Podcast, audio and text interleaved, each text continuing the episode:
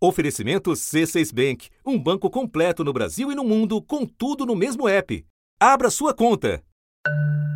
A gente teve essa situação também que a, a água que nós estava bebendo, né? Parecia que estava fervendo já. A gente descia para beira para pegar água umas 3 horas da tarde, 2 horas da tarde. A água estava quente mesmo, bastante quente. E estava ruim para beber, para tomar banho. Essa voz é de Rosivaldo Miranda, indígena do povo Piratapuia. É, no pior momento da seca, esse ano aqui, a gente ficou com dificuldade, né, de ter acesso aos igarapés, porque os igarapés eles totalmente secaram mesmo. Os peixes que ficavam dentro dos igarapés começaram a sair para a margem do rio. Rosivaldo vive na aldeia Açaí, Paraná, no município de São Gabriel da Cachoeira, Amazonas. A comunidade é banhada pelo rio Valpés, um dos vários afluentes do Rio Negro. Rosivaldo tem acesso à internet por uma rede comunitária, e essa rede funciona carregada por energia solar. Para falar com o assunto, Rosivaldo esperou o sol abrir o suficiente para que as placas fotovoltaicas pudessem abastecer o equipamento. E mais, ele tirou a internet da sua comunidade, de uma comunidade inteira por alguns minutos, para poder ter banda suficiente e conseguir falar conosco. Rosivaldo se dispôs a todo esse esforço porque considera importante contar o drama de quem vive às margens do Rio Negro. Porque aqui é, o rio é imenso na altura, vamos dizer, ela chega, eu acho que mais ou menos 10, 15 metros de altura o, o nível do rio, né? Na enchente, bem cheia assim. Mas para secar, para seca, ela seca totalmente rápida. E é ali que a gente fica com medo, né? De um dia, pode ser daqui para 2030, 2040 ou 2050 por aí, a gente perder o rio, né? E sofrer, né? As consequências do impacto ambiental, das mudanças climáticas. Por motivo que a gente aqui, nós povos indígenas e ribeirinhos, a gente depende muito do rio, da água, para a gente sobreviver, da natureza também.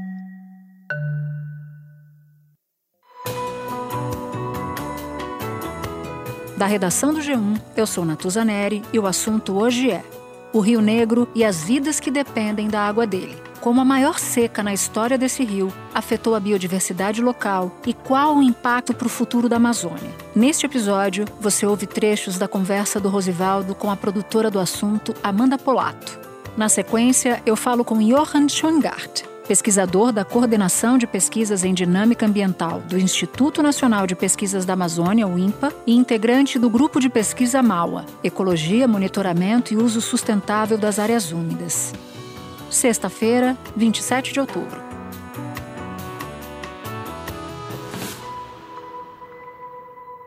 E agora, voltando ao Rosivaldo. Ele foi agente indígena de manejo ambiental durante quase 10 anos e entre 2014 e 2022 ele observava e registrava as mudanças no clima da região do Alto Rio Negro. E agora, uma coisa chama a atenção dele como nunca antes: a seca. Ela começou no mês de agosto, né? E que no mês de agosto ainda é um período de inverno no finalzinho, né? E ela foi tão rápida que não, não deu para ter um planejamento para a gente se prevenir dos impactos, né? A seca foi tão rápida que tivemos que, que seguir em frente do mesmo jeito que estava. A gente ficou com medo de a gente ficar sem água potável, porque a gente, a gente bebe a água do rio aqui, né? E que a gente começou a tomar e teve um período que a água começou a ficar quente. Com a consequência da água ficar morna, ficar um pouco quente, a gente começou a ficar doente, né? Com a diarreia, dores de cabeça e febre. No mês seguinte, a situação só piorou. E em setembro, que era para começar a temporada de, do verão, né? Do verão forte que a gente chama. Mas isso em setembro já estava já já o nível do rio já estava baixando muito já. No período de uma seca normal, é umas 8 metros mais ou menos.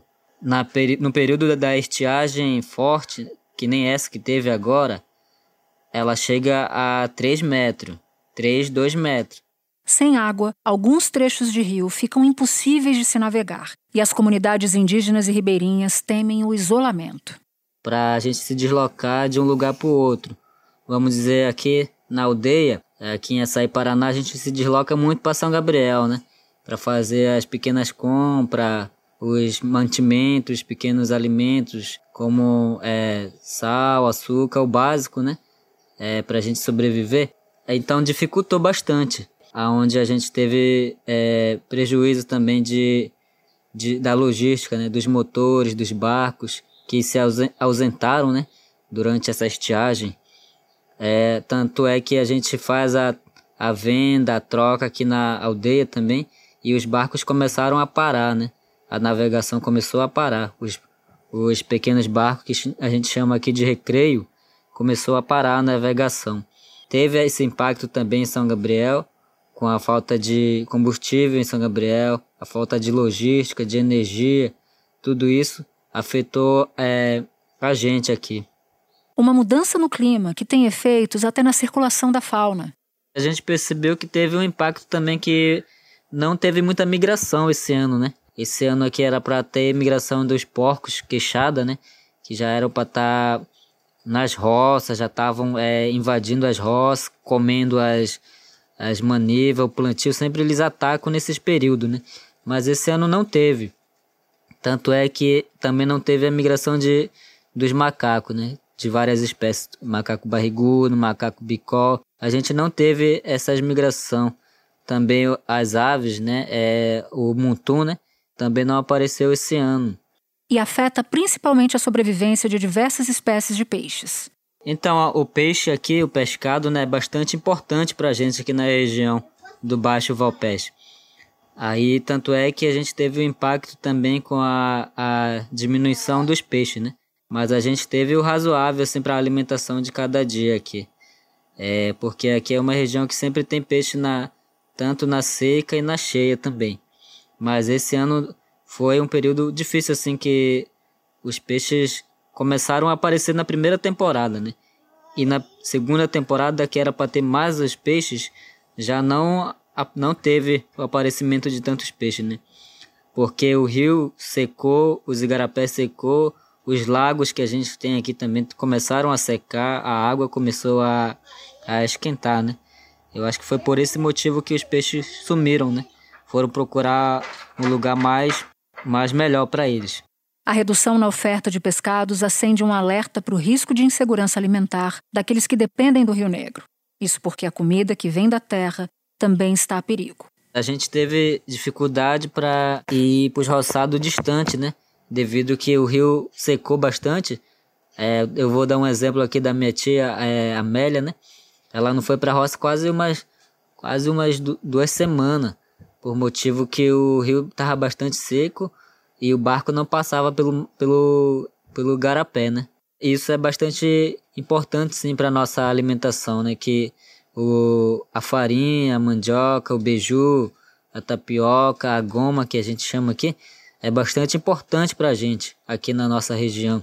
Nem o modelo de agricultura tradicional, que alimenta os povos indígenas há séculos, funciona nessa situação aguda a seca, né, afetou os roçados daqui dos vizinhos, dos parentes, né? É porque o primeiro, a etapa do roçado é a roça, a queima e o plantio, né? Aí quando foi na, na etapa da, da queima, aí os parentes, os vizinhos aqui foram fazer a queima, né? E a, teve a queima e não teve mais o controle do fogo, né? Porque o fogo foi se, foi se avastando, né? Para dentro da selva, para dentro da mata e não teve o controle. Aí o fogo pegou nas árvores, nas árvores é, verdes, nas árvores que estavam dentro do mato, foi queimando todo. E quando o fogo deu as caras em uma das regiões mais úmidas da Amazônia, veio dos céus a salvação, ainda que a conta-gotas. Aí a queima teve mais ou menos uma semana e veio uma pequena chuva, né? Aonde conseguiu apagar o fogo. Porque se não tivesse essa chuva, pequena chuva ainda, tá, ainda estaria pegando fogo ainda até hoje. A expectativa é que agora se inicie uma nova temporada de chuvas, e a esperança é que ela seja suficiente para enfrentar a próxima seca, que pode ser ainda mais severa. Faz uns, um dia atrás, teve uma noite que choveu, e sempre está passando chuvas assim para cima, né? Vamos dizer, para as cabeceiras de rio. Conforme a, os conhecedores falam para a gente, né? A gente tem essa, essa perspectiva, né? De que a chuva venha agora para final desse mês, de outubro, né? Outubro para novembro. porque tem um período que se chama Buiauaçu, é a cobra grande, né, que vem. A sensação é que a gente espera que dê tudo certo, né, na natureza, para poder voltar o equilíbrio na natureza, né. Agora que você ouviu o Rosivaldo, espera só um pouquinho que eu já volto para falar com Johan. Com o C6 Bank, você está no topo da experiência que um banco pode te oferecer. Você tem tudo para sua vida financeira no mesmo app, no Brasil e no mundo todo. A primeira conta global do país e atendimento personalizado, além de uma plataforma de investimentos em real e dólar com produtos exclusivos oferecidos pelo C6 em parceria com o JP Morgan Asset Management.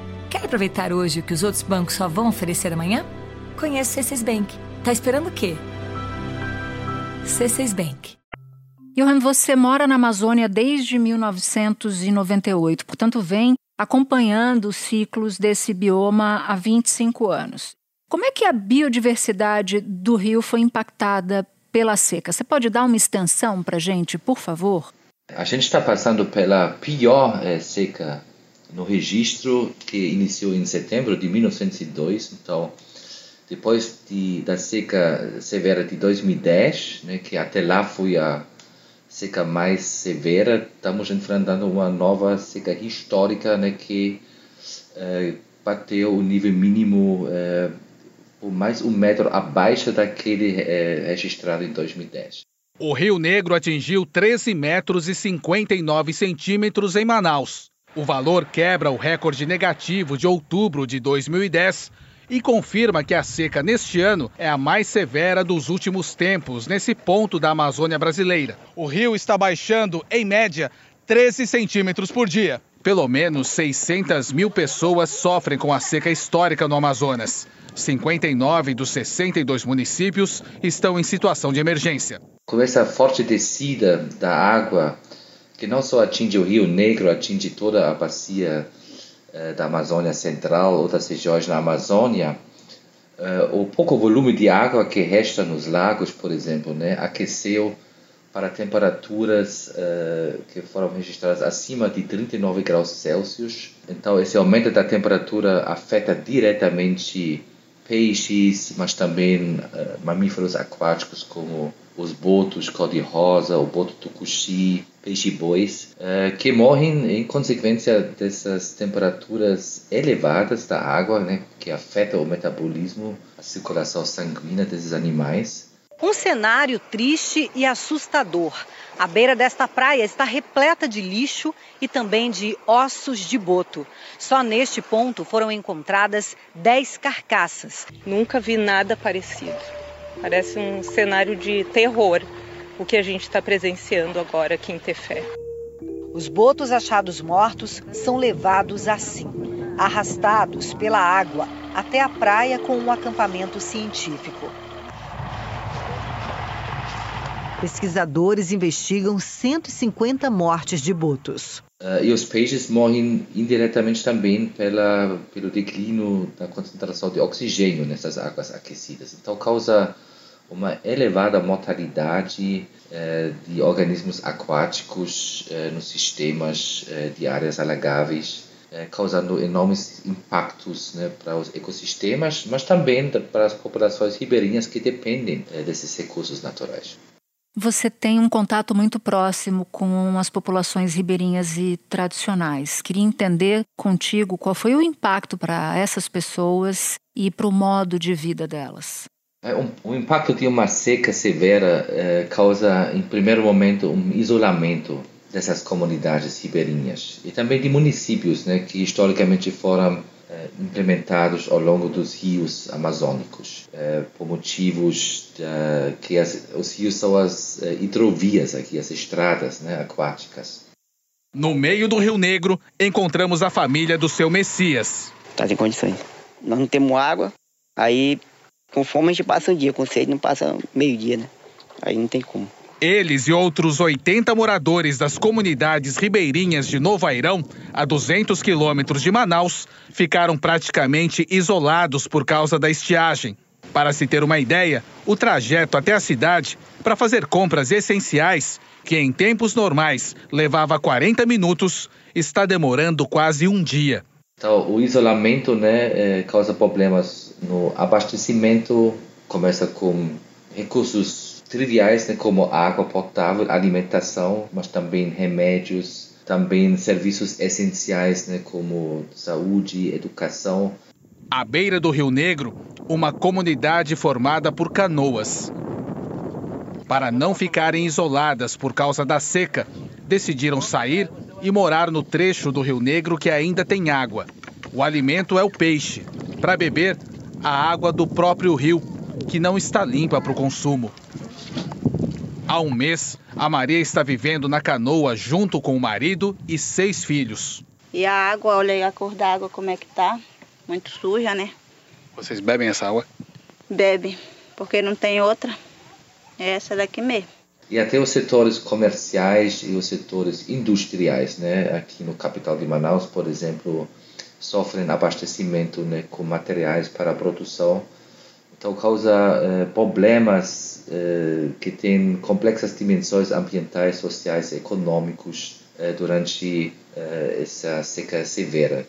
Além disso, eh, estamos eh, sofrendo impactos de incêndios que polui na atmosfera, causando problemas para a saúde, tanto em zonas urbanas, mas também em regiões rurais. Muito calor, fumaça, uma estiagem extrema. Só em outubro foram mais de 3 mil focos de queimada no estado do Amazonas. Mesmo antes de terminar, já é o pior outubro desde quando os levantamentos começaram em 1998. E foi um desses incêndios que acabou com a plantação do seu Raimundo em Iranduba, na região metropolitana de Manaus. Pois é, agora é uma perca medonha aí para a gente aí que não tem como vender nada, mãe. Acabou tudo.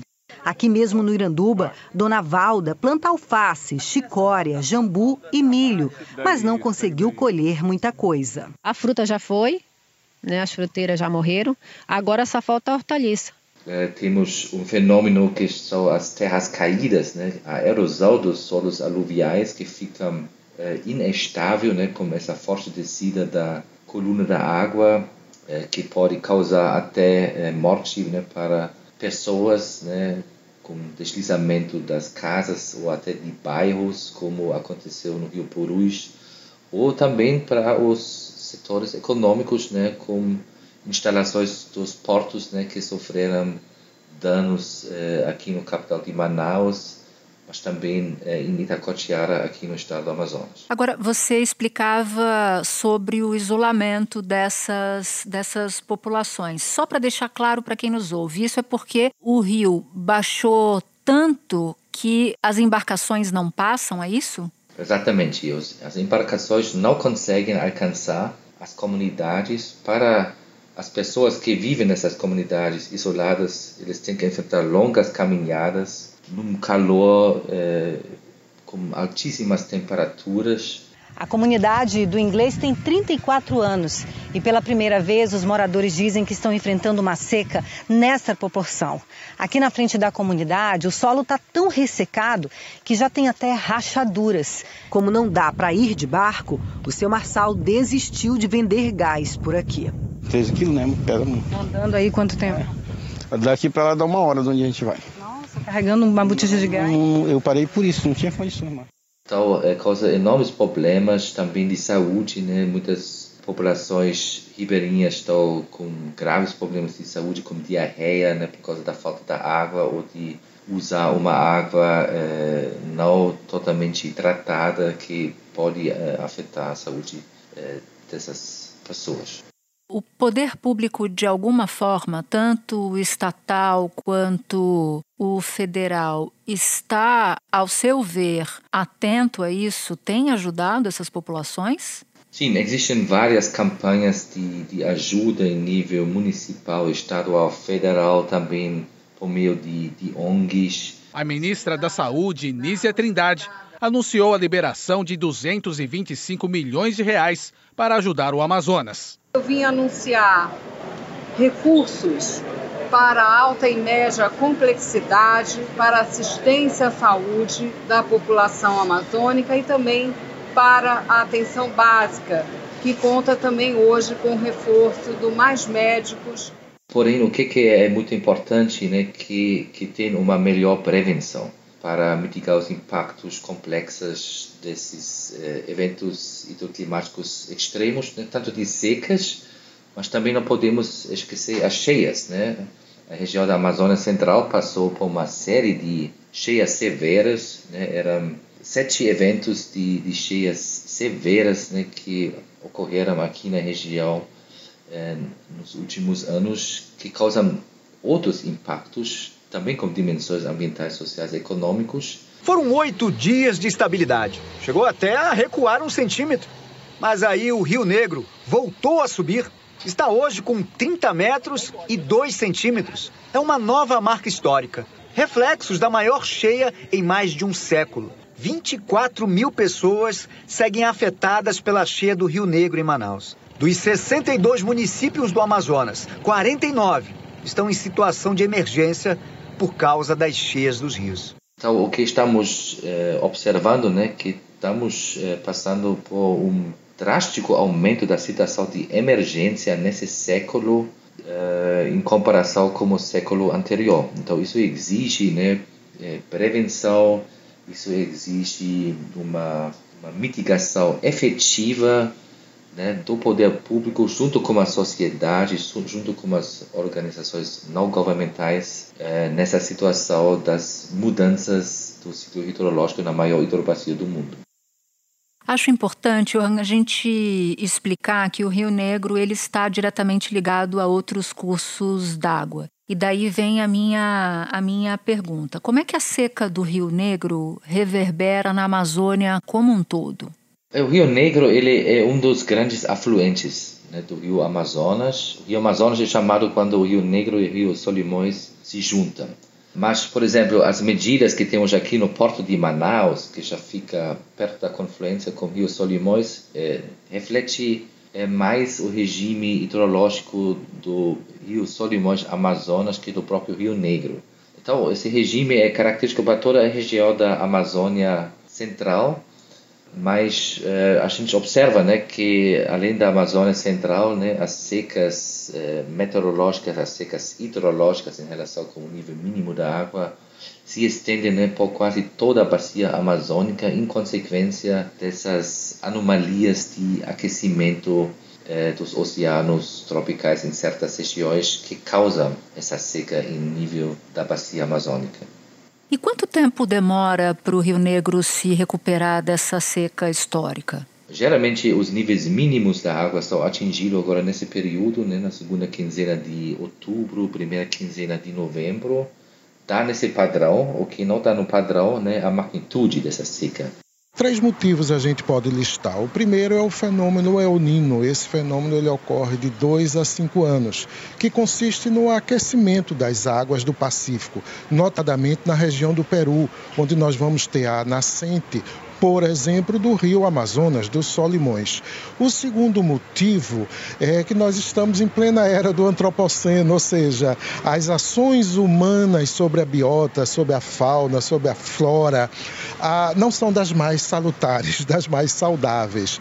E o terceiro motivo é essa questão diretamente relacionada com o desmatamento, com as queimadas. É previsto né, que uh, o rio começa a encher nas próximas semanas, porém, como não tem muitas chuvas nas cabeceiras dos rios, uh, essa enchente deve atrasar bastante, né? deveria ser uma, uma alteração entre a subida e a descida do nível da água, que chama-se repiquete, atrasando a enchente e com isso o próximo pico da cheia, que ocorre em junho, eh, no ano que vem, possivelmente vai ser uma cheia fraca e com isso, possivelmente, vamos enfrentar novamente uma seca severa no ano que vem. Porém, isso exige um monitoramento das condições dos oceanos, da chuva aqui na bacia e também do nível da água dos rios que treinam a bacia amazônica.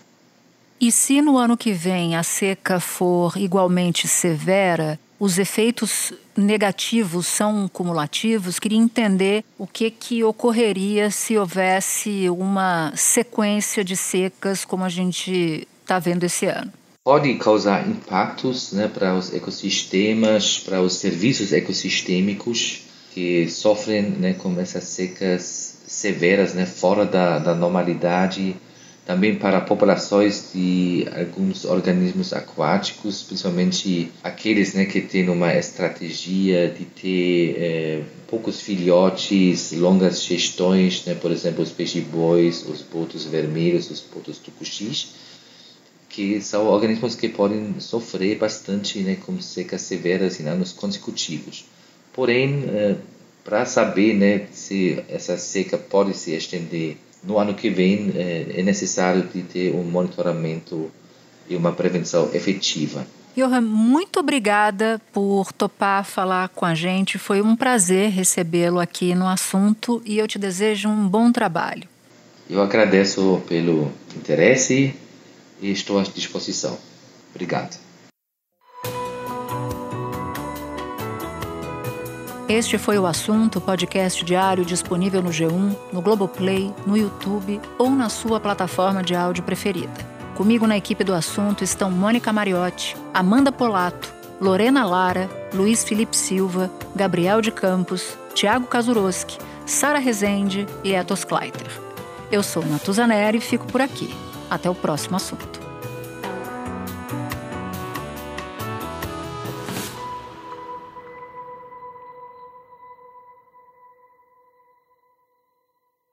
Você no topo da experiência financeira que um banco pode oferecer. Escolha um banco completo no Brasil e em qualquer lugar do mundo. Abra sua conta no C6 Bank.